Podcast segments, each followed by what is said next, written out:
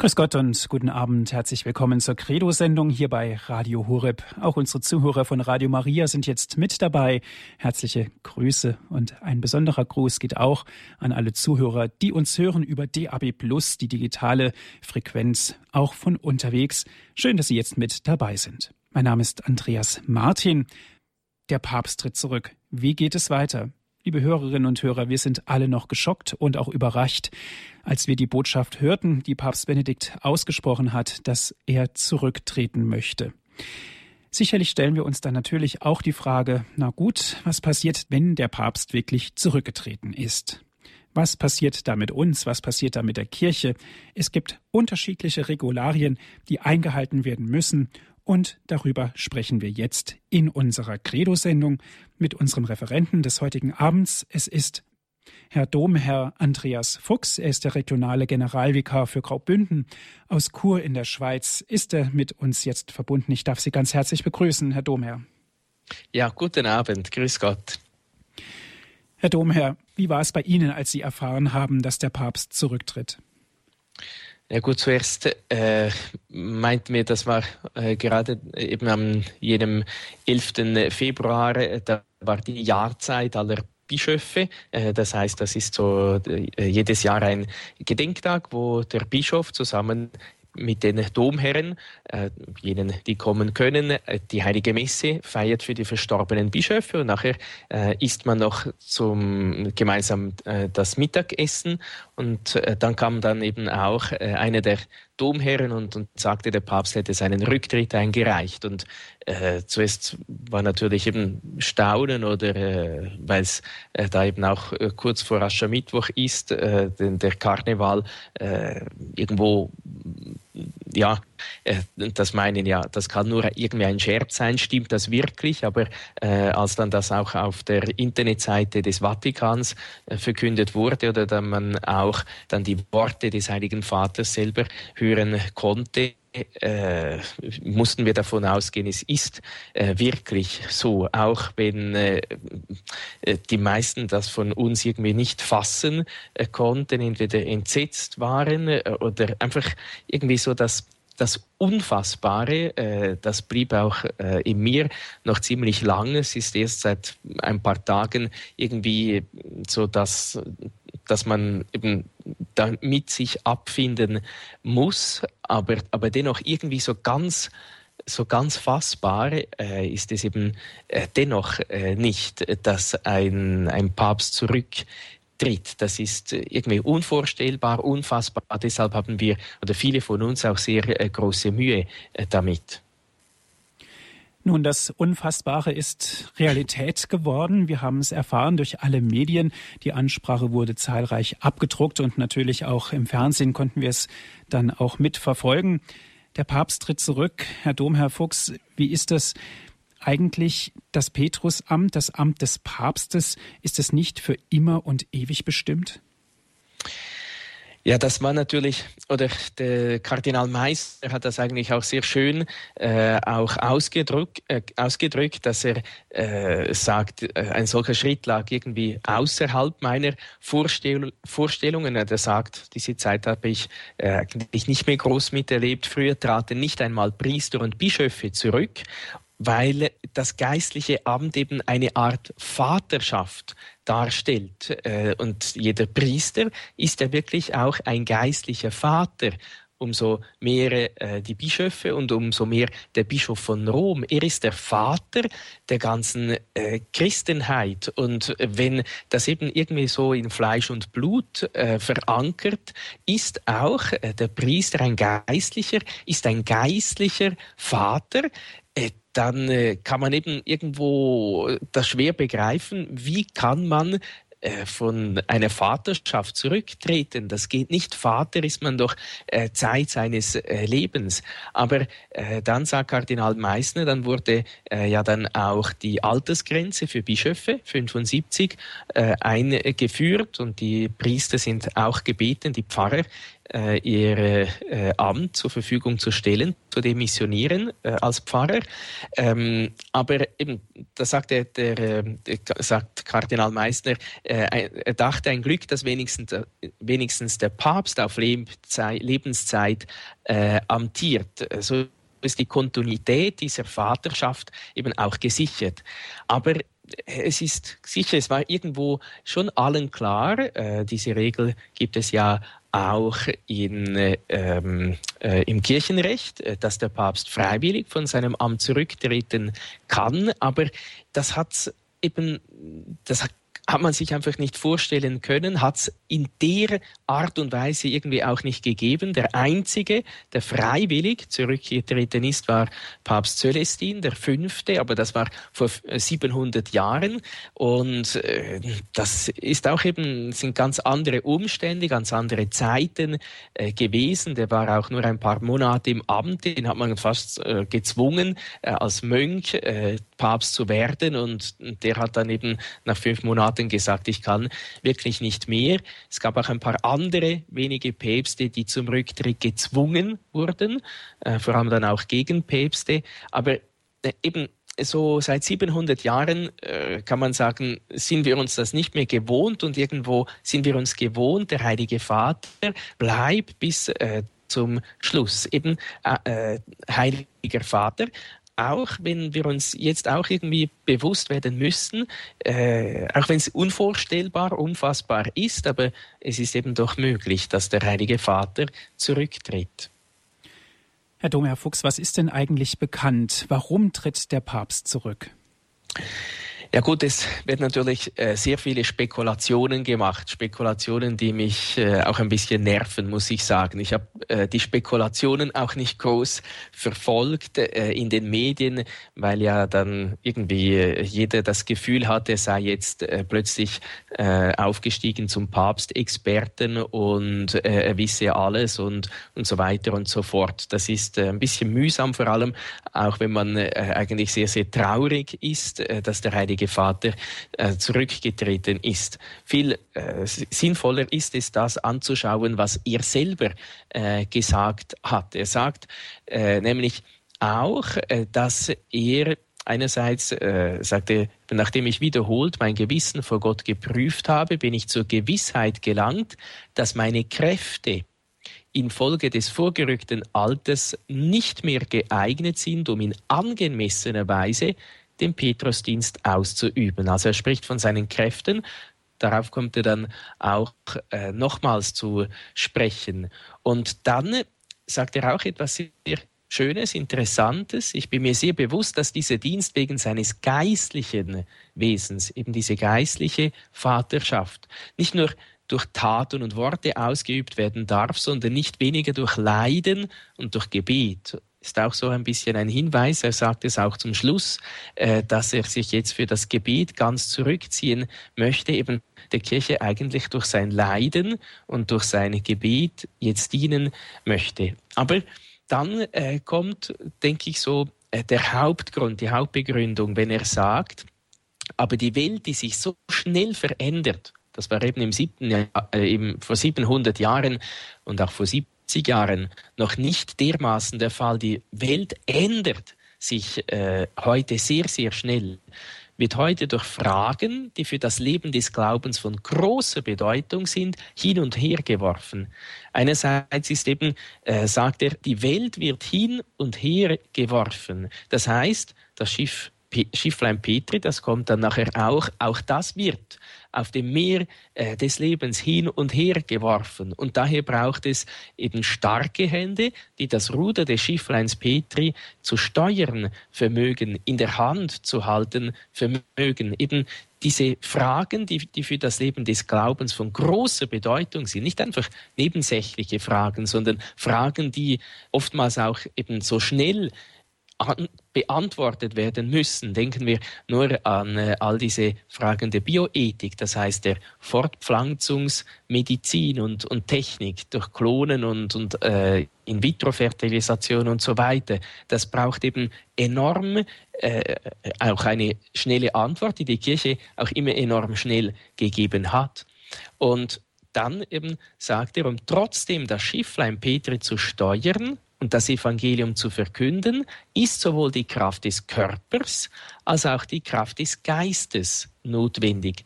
Eine Kraft, die in den vergangenen Monaten in mir derart abgenommen hat, dass ich mein Unvermögen erkennen muss, den mir anvertrauten Dienst weiter gut auszuführen. Also es ist nicht so, dass er sagt, mir hat es abgelöscht äh, mit all diesen Affären, äh, mir, äh, mir hat es abgelöscht, weil die Menschen meine Botschaft nicht äh, annehmen oder sonst äh, irgend ich bin frustriert oder ich weiß nicht was, sondern er sagt, die Kraft des Körpers und die Kraft des Geistes, die braucht es unbedingt, um äh, dieses, äh, dieses Steuerruder des Schiffleins Petri fest in Händen zu halten und diese Kraft habe ich nicht mehr. Und deshalb äh, muss ich äh, dieses Ruder, äh, bevor eben das Schifflein Petri, das alles aus dem Ruder läuft, abgeben, um einen, der äh, diese Kraft des Körpers und des Geistes hat, äh, zu übergeben, bevor dass da das Schifflein Petri irgend steuerlos äh, auf offener See treibt. Deshalb so sagt er, das sind seine Worte. Deshalb hat er eben erkennen müssen, nein,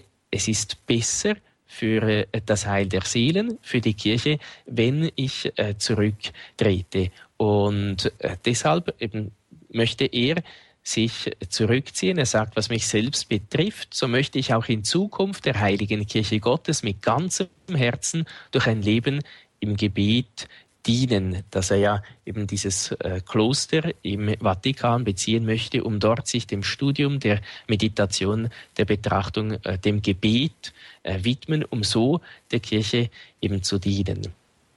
Das zeigt natürlich auch, dass es eine ganz große Menschenkenntnis ist, vor allen Dingen auch, dass der Papst in völliger Demut auch diese Worte des Rücktritts über die Lippen gebracht hat.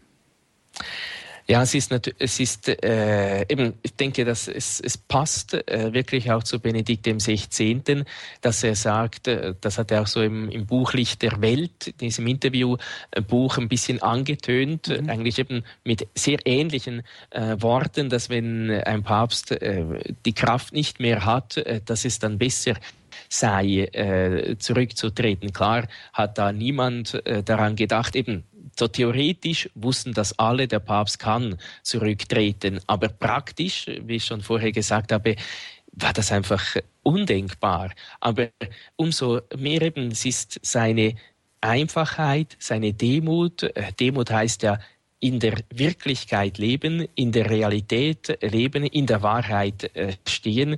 Er sieht die Realität, ich habe diese Kraft nicht mehr, äh, dieses Schifflein Petri zu steuern. Und deshalb äh, sehe ich vor Gott einzig diese Möglichkeit, eben äh, dieses Amt äh, zurückzugeben, äh, um es einem anderen anzuvertrauen. Der Papst tritt zurück. Wie geht es weiter? Darüber sprechen wir heute in unserer Sendung Credo hier bei Radio Horeb. Mein Name ist Andreas Martin und ich bin im Gespräch mit Domherr Andreas Fuchs. Er ist der regionale Generalvikar für Graubünden.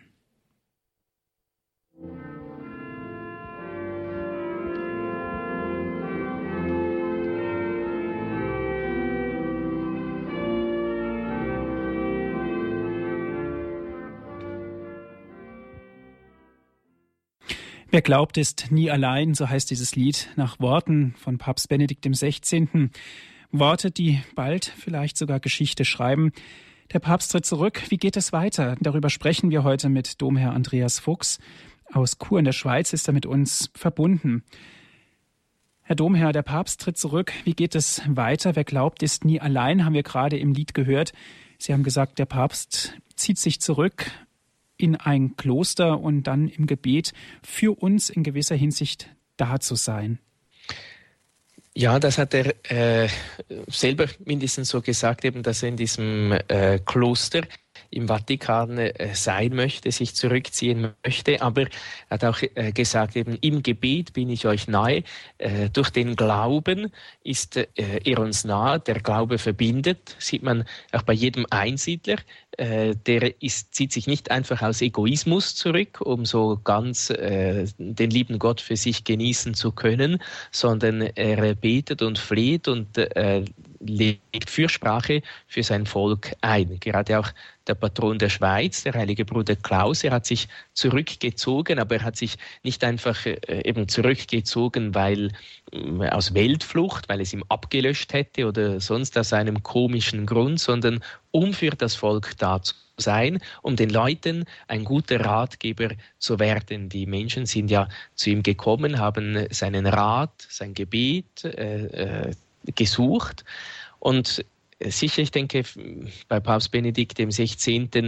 Äh, er wird sich wahrscheinlich so zurückziehen, dass wir ihn leider äh, physisch nicht mehr groß sehen werden, weil es äh, nicht, mindestens so wie er das sagt, wird das so wahrscheinlich eher so sein, aber bestimmt wird er uns im Gebet erhalten bleiben und diese Beziehung im Gebet, äh, diese große Glaubensgemeinschaft, äh, die bleibt eben auch über die äh, Sichtbarkeit erhalten. Ja, wir glauben ja, dass die Kirche nicht nur die Kirche auf Erden ist, sondern eben auch die Kirche in der Ewigkeit, die verherrlichten Glieder der Kirche, die Heiligen und jene, die noch am Läuterungsort im Fegfeuer sind, die aber auch mit uns ver eins sind, verbunden sind, eben durch den Glauben, durch diese große Gemeinschaft des Glaubens. Deshalb hat eben auch der Heilige Vater äh, gesagt, wer glaubt, ist nie allein, ist immer aufgehoben in dieser großen Gemeinschaft des Glaubens. Herr Domherr, es ist ja so, alles genau auch minutiös geplant. Am 28. Februar um 20 Uhr wird der Rücktritt von unserem heiligen Vater Papst Benedikt XVI. wirksam. Spekulationen sagen und fragen auch berechtigt, ja, warum denn jetzt? Warum hat er denn nicht noch das Jahr des Glaubens, in dem wir gerade mittendrin stehen, ja, zu Ende gebracht und dann seinen Rücktritt erklärt? Ja, ich glaube einfach, äh, bestimmt hätte er dieses Jahr des Glaubens noch gerne auch äh, zu, Ende geführt. Und vielleicht eben, dann wäre das ja auch irgendwie noch schön gewesen, so zum Abschluss des äh, Glau Jahr des Glaubens, äh, dass er dann nach, äh, danach zurücktritt, dass er auch die Enzyklika über den Glauben, die er vorbereitet hat, auch noch veröffentlichen kann. Aber ich denke einfach auch äh, die Worte, die wir gehört haben, die er gewählt hat äh, bei seinem bei seiner Rücktrittsankündigung, dass er wirklich eben, dass seine körperlichen Kräfte wirklich derart abgenommen haben, dass er nicht, sich nicht mehr imstande fühlt, dieses schwere Amt zu tragen. Äh, dass er eben das auch wirklich nicht mehr schafft, äh, dass er sagt, wenn ich zurücktrete, dann äh, ich, eben ich schaffe es nicht mehr, dieses Ruder in der Hand zu halten. deshalb trete ich sehr bald zurück dann auch, sagen wir, ähm, ja, die Überlegung vielleicht auch ist so eher eine persönliche Überlegung von mir, wenn der Heilige Vater zurücktritt, äh, dann, wenn er das jetzt ankündigt für Ende November, äh, und begründet damit, dass er keine Kraft mehr hat, äh, dass irgendwie ja tönt das ja auch ein bisschen unglaubwürdig und äh, macht die ganze Sache noch äh, komplizierter. Das heißt, wenn er schon äh, zurücktritt, äh, dann ist es sinnvoll, dass der Rücktritt für uns leider, äh, aber dennoch eben sehr schnell äh, passiert. Äh, denn eben sonst wird es noch viel komplizierter. Ist auch irgendwo durch, es ist schon genug schmerzhaft, aber dann wird es noch viel schmerzhafter. Herr Domherr, schauen wir in die Zukunft. 28. Februar, 20 Uhr. Was passiert da ganz genau? Gut, um 20 Uhr, so mindestens so wie ich das verstanden habe, äh, also eben um 20 Uhr wird äh, der Rücktritt äh, aktiv. Äh, das heißt, ab dann ist äh, der Heilige Stuhl vakant, äh, tritt die sogenannte Setis-Vakanz ein. ab dann betet man in der Kirche auch nicht mehr in der Einheit äh, mit dem Heiligen Vater, das heißt eben im Hochgebet. Erwähnen wir ja jedes Mal den Heiligen Vater und den Bischof, nicht so sehr, weil wir für sie beten, das natürlich auch, aber in erster Linie geht es da um die Einheit äh, mit dem Bischof. Im römischen Hochgebet, im ersten Hochgebet kommt das sehr schön auch in den Worten äh, zum Ausdruck, dass man eben betet, wir, sind, wir feiern diese heilige Messe in Gemeinschaft mit dem Heiligen Vater, Papst Benedikt, und in Gemeinschaft mit dem jeweiligen Ortsbischof, der auch mit Namen genannt wird. Das heißt, ab dem 28. Februar um 8 Uhr äh, lässt man eben diesen Teil äh, des Heiligen Vaters aus, weil dann eben äh, unsere Kirche eigentlich keinen Heiligen Vater mehr hat, keinen Papst mehr hat das ist mal das, sagen wir, das Wichtigste, was um 20 Uhr passiert. Der Zeitpunkt 20 Uhr äh, ist deshalb gewählt. Man kann sich ja fragen, warum nicht 24 Uhr? Der Tag hört ja sonst mit 24 Uhr auf, aber der Arbeitstag des Heiligen Vaters hört eben im Normalfall um 20 Uhr auf. Äh, dann eben eine äußere äh, Zeremonie oder irgendeinen offiziellen Rechtsakt äh, wurde mitgeteilt, wird es nicht äh, geben. Das sei nicht erforderlich. Der Amtsverzicht sei frei und eindeutig mitgeteilt äh, worden und müsse, kann auch von niemandem angenommen werden.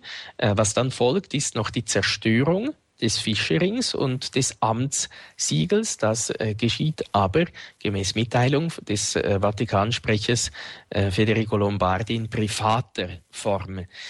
Äh, dann so ein bisschen auch Spekulationen oder eine Streitfrage ist auch der Titel, der zukünftige Titel und auch die Gewänder äh, des Heiligen Vaters, weil äh, früher war das so eben, ob der Rücktritt freiwillig oder erzwungen war, im Mittelpunkt stand eigentlich immer das Ablegen der Gewänder. Äh, das heißt, äh, der Zölestin der Fünfte den wir schon erwähnt haben, der wurde wieder der Mönch Pietro de Morone. Äh, von dem her äh, müsste, äh, sagen die einen, äh, dann eigentlich aus Benedikt XVI. auch wieder Kardinal Josef Ratzinger werden. Aber da gibt es dann auch wieder verschiedene Spekulationen und Meinungen. Äh, das sind die Spezialisten noch am Abklären. Das hat eigentlich keinen großen Wert, dass wir so spekulieren. Sicher vom Sinn her äh, wäre es in sich irgendwo logisch, wenn er vom Amt zurücktritt, dass er auch von den Insignien, also den Auszeichnungen oder den typischen Merkmalen äh, des äh, Papstes, das heißt das weiße Gewand, die roten Schuhe, der Fischering, das Brustkreuz, äh, das dem Bischof von Rom zusteht. Also Brustkreuz und, und Ring haben äh, auch die Bischöfe, aber eben nicht das besondere Brustkreuz und den, den besonderen Fischerring, äh, dass er das eigentlich abgibt. Nur ist irgendwo, auch das können wir uns halt irgendwie schlecht vorstellen, dass der Papst dann eben oder unser heiliger Vater nicht mehr unser heiliger Vater ist. Aber ähm, ja, eben das muss auch noch geklärt werden. Und dann eben konkret wird, er, äh, wird das so bekannt gegeben, dass er am Morgen nochmals das Kardinalskollegium trifft und dann gegen 17 Uhr äh, mit dem Helikopter nach Castel Gandolfo äh, fliegt, um dann, wenn das, der Umbau des Klosters beendet ist, in circa zwei Monaten hat es geheißen, äh, wieder in äh, dieses Kloster im Vatikan übersiedeln werde. Das heißt, der Papst bleibt also nicht in seiner Residenz, sondern er geht aus dem Haus heraus nach Castel Gandolfo, haben Sie gesagt. Er wird dorthin ja. geflogen. Normalerweise ist es ja auch so, wenn ein Papst stirbt, dass dann alle Arbeitsräume versiegelt werden. Ist das dann auch der Fall?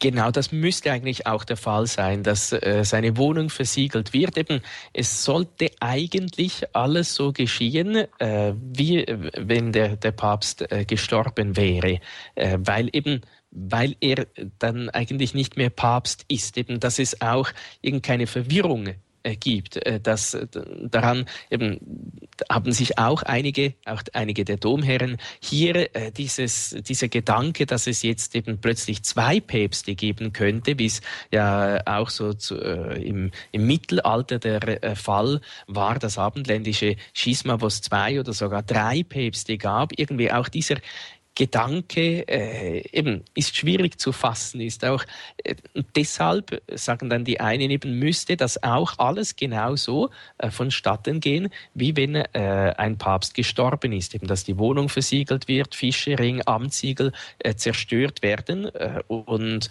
und eben alles genauso gemacht wird, dass es ganz klar ist, eben es, es kann nur einen Papst eigentlich geben.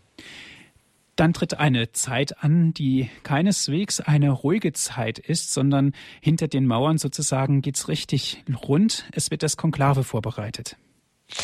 Ja, und wichtig auch, es gibt auch eine ähm, ja, also jeder Papst regelt eigentlich äh, so oder kann äh, das Konklave oder die, äh, die Wahl äh, des neuen Papstes regeln. Äh, fast jeder Papst äh, dieses Jahr, des letzten Jahrhunderts, hat eigentlich gewisse Regeln erlassen, aber die ausführlichste ist wahrscheinlich jene von Johannes Paul II. Universi Dominici Gregis. das sind etwa 25 A4 Seiten, wo ganz genau aufgeschrieben wird, was genau passiert, äh, welche Vollmachten das Kardinalskollegium hat, äh, welche Kongregationen da der Kardinäle zur Vorbereitung der Papstwahl sind. Also es gibt so ein, eine Generalkongregation und eine Sonderkongregation, die bereiten äh, dann alles vor. Das ist alles sehr im Detail äh, geregelt. Aber äh, da wird auch eigentlich klar, es ist nicht nur einfach eine Angelegenheit äh, der Kardinäle da in Rom und es ist auch nicht irgendeine politische Wahl, äh, so wie wir sonst irgendeine Regierungsräte oder Bundesräte wählen, äh, sondern es ist eine Angelegenheit eine geistliche Angelegenheit, also eine Angelegenheit des Gebetes. Deshalb beten die Kardinäle auch äh, miteinander. Deshalb ist zu Beginn des äh, Konklave ja auch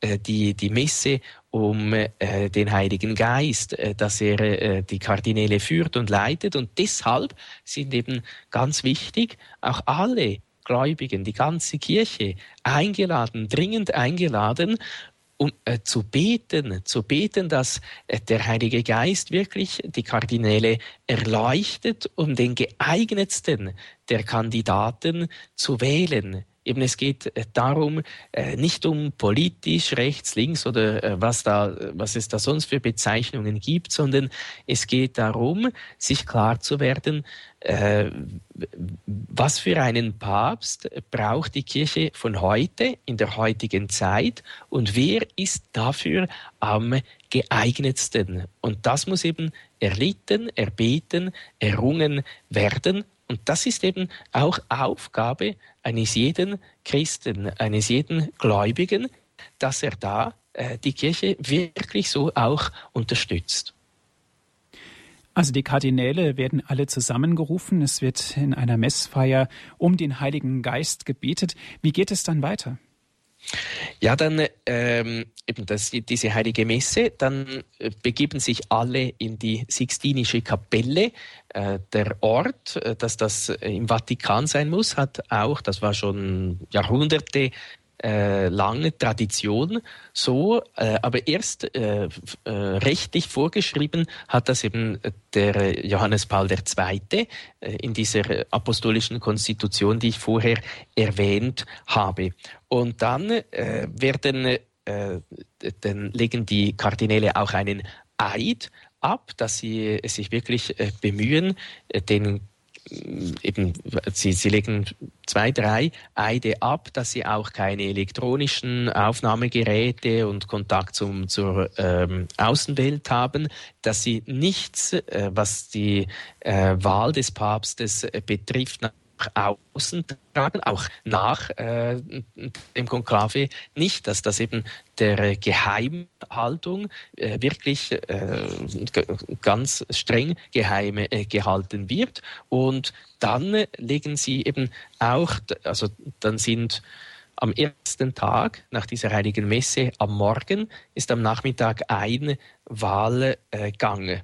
Und dann jeden Tag sind am Morgen zwei Wahlgänge und am Nachmittag äh, zwei Wahlgänge. Und da heißt es eben auch, oder da äh, schreibt jeder äh, der Kardinäle, äh, den Namen des zu Wählenden auf, äh, den, äh, auf das Blatt und bringt das, äh, dieses gefaltete Blatt an die Wahlurne und äh, so heißt es in der apostolischen Konstitution Johannes Paul II. Dort angekommen spricht der wahlberechtigte Kardinal mit erhobener Stimme folgende Eidesformel. Ich rufe Christus, der mein Richter sein wird, zum Zeugen an, dass ich den gewählt habe, von dem ich glaube, dass er nach Gottes Willen gewählt werden sollte. Also man sieht mit dieser Formulierung, als ich die zum ersten Mal las, äh, dachte, musste ich schon ein bisschen leer schlucken. Insofern, also ich, ich staunte eben eigentlich, äh, weil von Wahlen her, wir kennen das ja auch, dass wir Stimmzettel abgeben und so, oftmals sehr oberflächlich auch und vielleicht ge gedankenlos. Äh, man sieht eben, hier geht's wirklich äh, um nicht einfach um etwas Kleines. Äh, deshalb sind wir auch so schockiert, äh, dass der Papst dieses Amt äh, zurückgegeben hat, sondern es geht eben um den Heiligen Vater, um den Vater der Christenheit, um äh, das, den höchsten, den obersten Hirten der Kirche, der die ganze Kirche eben und nicht nur die Kirche hier auf Erden, sondern was du ihm auf Erden binden wirst, das wird auch im Himmel gebunden sein. Eben der äh, wirklich der Stellvertreter Christi ist. Und deshalb eben werden die, die Kardinäle wirklich auch sich wird es ihnen nochmals bewusst äh, gemacht, äh, dass da keine persönlichen Interessen, keine politischen Interessen oder sonstigen komischen Vorlieben entscheiden, entscheidend sein sollen, sondern dass sie vor Christus, äh, der der Richter sein wird, auch über das, was die äh, Kardinäle im Konklave schreiben und machen und äh, tun, eben auch äh, sie gerichtet werden sollen, dass sie das vor Gott verantworten sollen. Also eine auch sehr große Verantwortung, die die Kardinäle hier haben. Sie hören die Credo-Sendung hier bei Radio Horeb. Der Papst tritt zurück. Wie geht es weiter? Darüber sprechen wir mit Domherr Andreas Fuchs aus Chur in der Schweiz. Herr Domherr, zwischen den Wahlgängen, was passiert da? Haben die Kardinäle denn die Möglichkeit, sich vielleicht auch auszutauschen oder wird dann vielleicht schon mal über den ein oder anderen ja, möglichen Kandidat gesprochen? Äh, ja, also einerseits beten äh, die Kardinäle äh, zwischendurch immer wieder und wissen natürlich auch noch äh, etwas. Das heißt, äh, früher wurden die, je nachdem, wenn sie nicht fertig werden wollten, äh, auch ein bisschen, es gab mal so ein Konklave, das ziemlich lange dauerte, ein paar Monate äh, oder über ein Jahr und dann wurden sie einfach dann, äh, wurde das Dach abgedeckt und es wurde ihnen nur noch Brot und Wasser verabreicht, dass sie da endlich einmal vorwärts machen. Es hat dann auch äh, gefruchtet. Äh, heute sind die Mittel vielleicht nicht mehr so ganz brutal und die, die Kardinäle leben auch besser in diesem Domus Sancte Marte, äh, diesem äh, Gästehaus.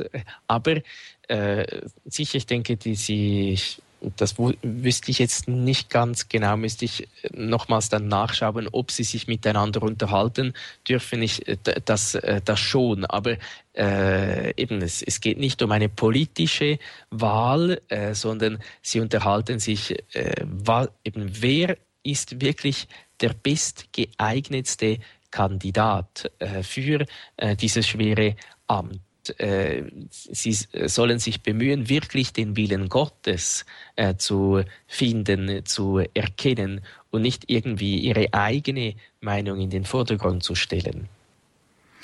Herr Domherr, wir leben in einem modernen Zeitalter. Auch die Medien haben immer wieder Möglichkeiten, viele Informationen zu bekommen. Aber wenn wir in den Vatikan hineinschauen und gerade bei der Wahl des Papstes dürfen wir immer noch auf ein uraltes Zeichen gespannt sein, nämlich auf den weißen oder auf den schwarzen Rauch. Wird es dieses Mal auch so sein? Ja, äh, das ist sogar eben auch in dieser apostolischen Konstitution äh, beschrieben, äh, wie das sein soll.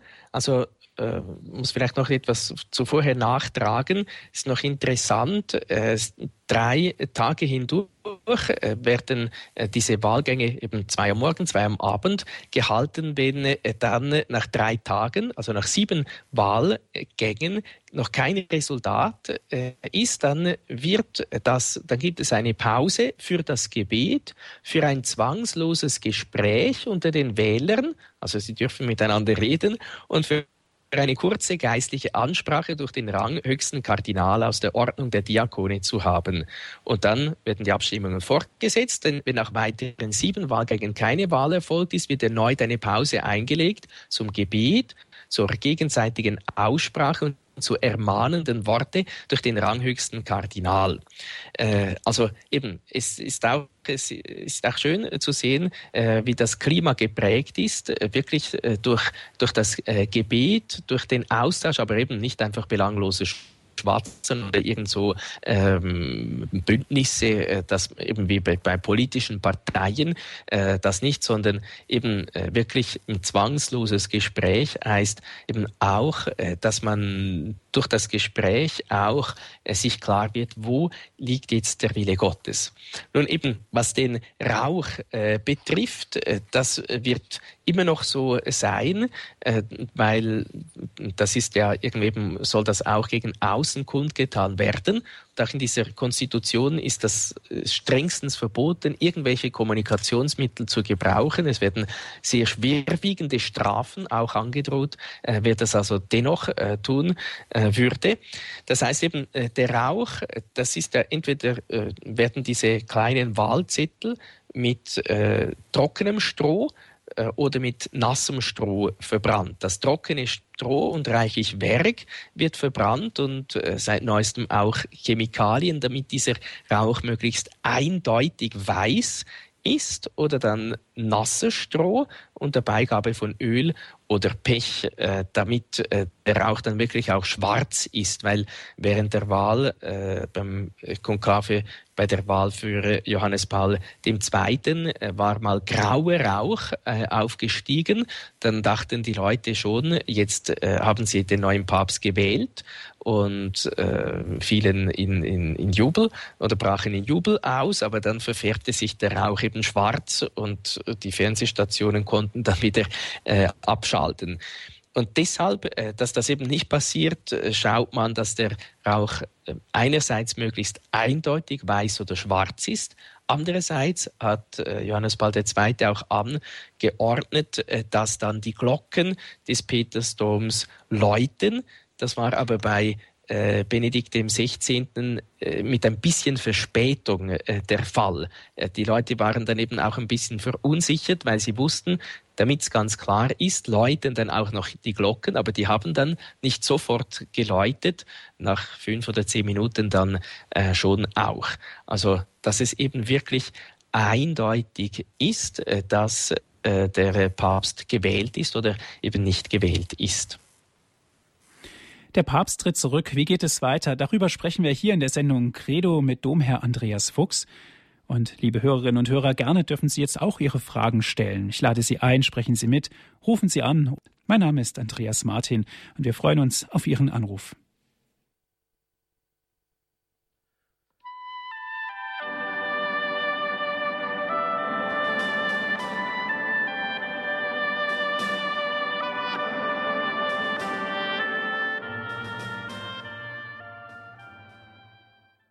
Herzlich willkommen zur Credo-Sendung hier bei Radio Horeb. Der Papst tritt zurück. Wie geht es weiter? Das ist heute unser Thema. Wir sind im Gespräch mit Domherr Andreas Fuchs aus Chur in der Schweiz ist er uns zugeschaltet. Und liebe Hörerinnen und Hörer, wie ist es Ihnen ergangen, als Sie von der Nachricht erfahren haben, dass der Papst zurücktritt? Ich lade Sie ein, sprechen Sie mit, auch wenn Sie Fragen haben. Jetzt ist die Möglichkeit dazu. Rufen Sie an Herr Frau Fuchs, der Papst tritt zurück. Wir haben uns vorhin über das Konklave unterhalten. Papst Benedikt XVI., dann Josef Ratzinger. Der ist natürlich auch ein Kardinal. Wird er daran teilnehmen? Nein, äh, zumindest äh, wurde das eigentlich sehr deutlich gesagt, dass er eben nicht äh, äh am Konklave teilnehmen wird. Und also ich weiß nicht, es gab sogar der äh, Vatikansprecher Federico Lombardi, äh, der das äh, gesagt hat, dass er sich zurückziehen wird, eben wie wir vorhin auch äh, gehört äh, haben, dass er nach Castel Gandolfo äh, geht und, und dann da eben auch bleibt, bis die Wohnung im Vatikan fertig ist. Herr Domherr, wie ist das? Papst Benedikt hat uns einen Weg lang begleitet. Er hat vorausgeschaut und viele Dinge auch schon dementsprechend entworfen und durchgesetzt und Wege geebnet. Wie ist das, wenn ein neuer Papst kommt? Tritt er automatisch dann in die gleichen Fußstapfen oder wird er viele Dinge anders regeln? Hat er das Recht dazu? Wie sieht es aus? Gut, es ist natürlich eben äh, jedes Mal, und das ist auch ein, äh, auch ein, ein weiteres mühsames Ding, äh, wenn äh, ein neuer Papst kommt, dann äh, werden da wieder Spekulationen und Forderungen äh, laut, äh, ja, äh, bei denen man einfach sagen muss, Jesus Christus ist derselbe, gestern, heute und in Ewigkeit. Äh, der Landesvater, der heilige Bruder Klaus, sagt auch, der Glaube ist so, wie er ist. das heißt eben, der Glaube an sich, weil er Christus ist, ändert sich nicht. Es ändern sich vielleicht gewisse Dinge, gewisse Formen, gewisse Ausdrucksformen des Glaubens, aber das Wesentliche, äh, das ändert sich äh, nicht. Ob jetzt Christus der Sohn Gottes ist oder nicht, äh, darüber wird nicht neu definiert. Das kann auch ein Papst nicht einfach jetzt sagen, Christus war doch nicht der Sohn Gottes, wir haben es uns jetzt anders überlegt oder äh, gewisse Dinge, eben, die zum Glaubensgut äh, dogmatisch fixiert äh, sind, die zum Glaubensgut gehören, äh, die kann auch ein Papst nicht ändern und wird auch ein Papst nicht ändern, weil es eben schlussendlich ein Dienst ist, ein Dienst an der Wahrheit, ein Dienst am Wort äh, Gottes und äh, alle jene, die jetzt irgendwie so ein bisschen willkürlich über den Glauben nachdenken, dass das alles abschaffbar wäre, ähm, ja, äh, muss man sagen, die werden enttäuscht äh, sein. Äh, bestimmt, es hat äh, jeder, äh, jeder Papst wieder besondere Akzente, die er setzt, sagen wir gesehen, Johannes Paul II., Benedikt XVI., äh, es sind eben beides Päpste, die die Kirche geliebt haben, äh, die ihr Leben für die Kirche hingegeben haben, äh, die uns gestärkt haben im Glauben, äh, die, denen es ein Anliegen war, wirklich Christus ins Herz äh, der Menschen zu bringen. Aber beide waren ganz unterschiedlich. Johannes Paul II. hat das eben mit all den Gaben, die Gott ihm gegeben hat, auch äh, den Gaben des Theaterspielens und so weiter, gemacht, dass er eben so die Herzen der Menschen auch mit viel jugendlichem Enthusiasmus begeistert hat. Äh, Benedikt XVI. hatte nicht diese, äh, dieses Talent auch äh, zur, sagen wir so, zum Bühnendarsteller, zum Schauspieler, aber äh, er hat uns das Wort Gottes so einfach, so klar äh, geschenkt, äh, als eben äh, als ein Mensch, der wirklich ganz von Gott durchdrungen äh, ist, der sich ganz in den Dienst des Wortes Gottes äh, stellt, eben jeder auf seine Art und Weise, aber jeder hat dem einen äh, römisch-katholischen Glauben gedient. Herr Frau Fuchs, eine erste Hörerin darf ich begrüßen. Es ist Frau Lederer. Guten Abend. Ja, grüß Gott, da ist die Anne Lederer aus Albach. Äh, immer so, ich bin im ersten Moment sehr erschrocken, aber der nächste Moment war Gott sei Lob und Dank. Ich gönne es ihm. Ich gönne es ihm. Und dieser Mut, dieser Mut so kurzfristig. Und mir ist vorgekommen, am Mittwoch hat das, war so gelöst. Also das war mein Empfinden. War so gelöst bei der Mittwochaudienz. Und ich habe oft so Mitleid gehabt mit ihm, so bei, bei den Audienzen und so, wenn er so durch die Gegend gefahren ist und überhaupt bei alle Besuche, wie er so zugewunken hat, die Leute so liebevoll und ich habe oft so ein Bemitleid, als ich es gesagt habe, nein, ich habe so Mitleid mit ihm, solche Kräfte hat er gebraucht. Mir merkt man oft, wenn er so die Hand erhoben hat, hundertmal wäre es mir heruntergefallen, weil das ist direkt eine Gewaltleistung, was der oft gemacht, also äh, geleistet hat und immer so strahlend und so friedlich und immer so, ich bin so, so dankbar, dass so ist, wie es ist. und ich gönne ihm, ich gönne ihm von ganzem Herzen. Und dass er jetzt noch ein, sein Wunsch in Erfüllung geht. Gut, danke schön, Frau Auf Lederer. Fall alles Gute und Gottes Segen. Ich, ich, ich freue mich richtig mit dem Bob. Dankeschön. Ja. Herr Pfarrer Fuchs, die Freude kam zum Ausdruck. Ja gut, ich, ich gönne es ihm schon auch, nur das Problem ist, wir sind im Elend.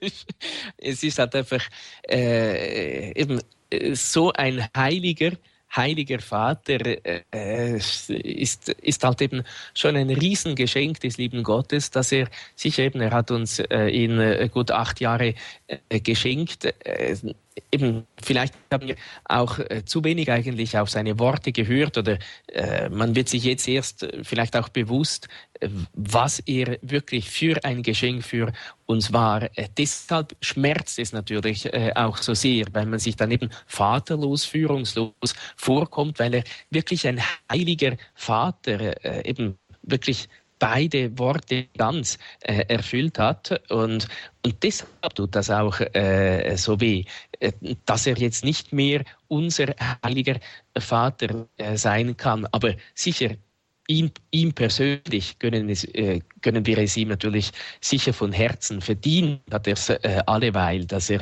ein bisschen ruhiger treten darf. Ja, herzlichen Dank, Herr Pfarrer Fuchs. Viele Informationen haben Sie uns gegeben, auch wie das Konklave dann ablaufen wird.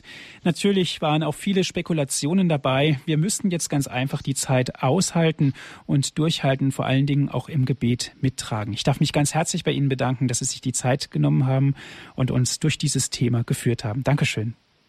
Ja, bitteschön. Und danke auch an Sie, liebe Hörerinnen und Hörer, dass Sie mit dabei gewesen sind hier in der Sendung Credo.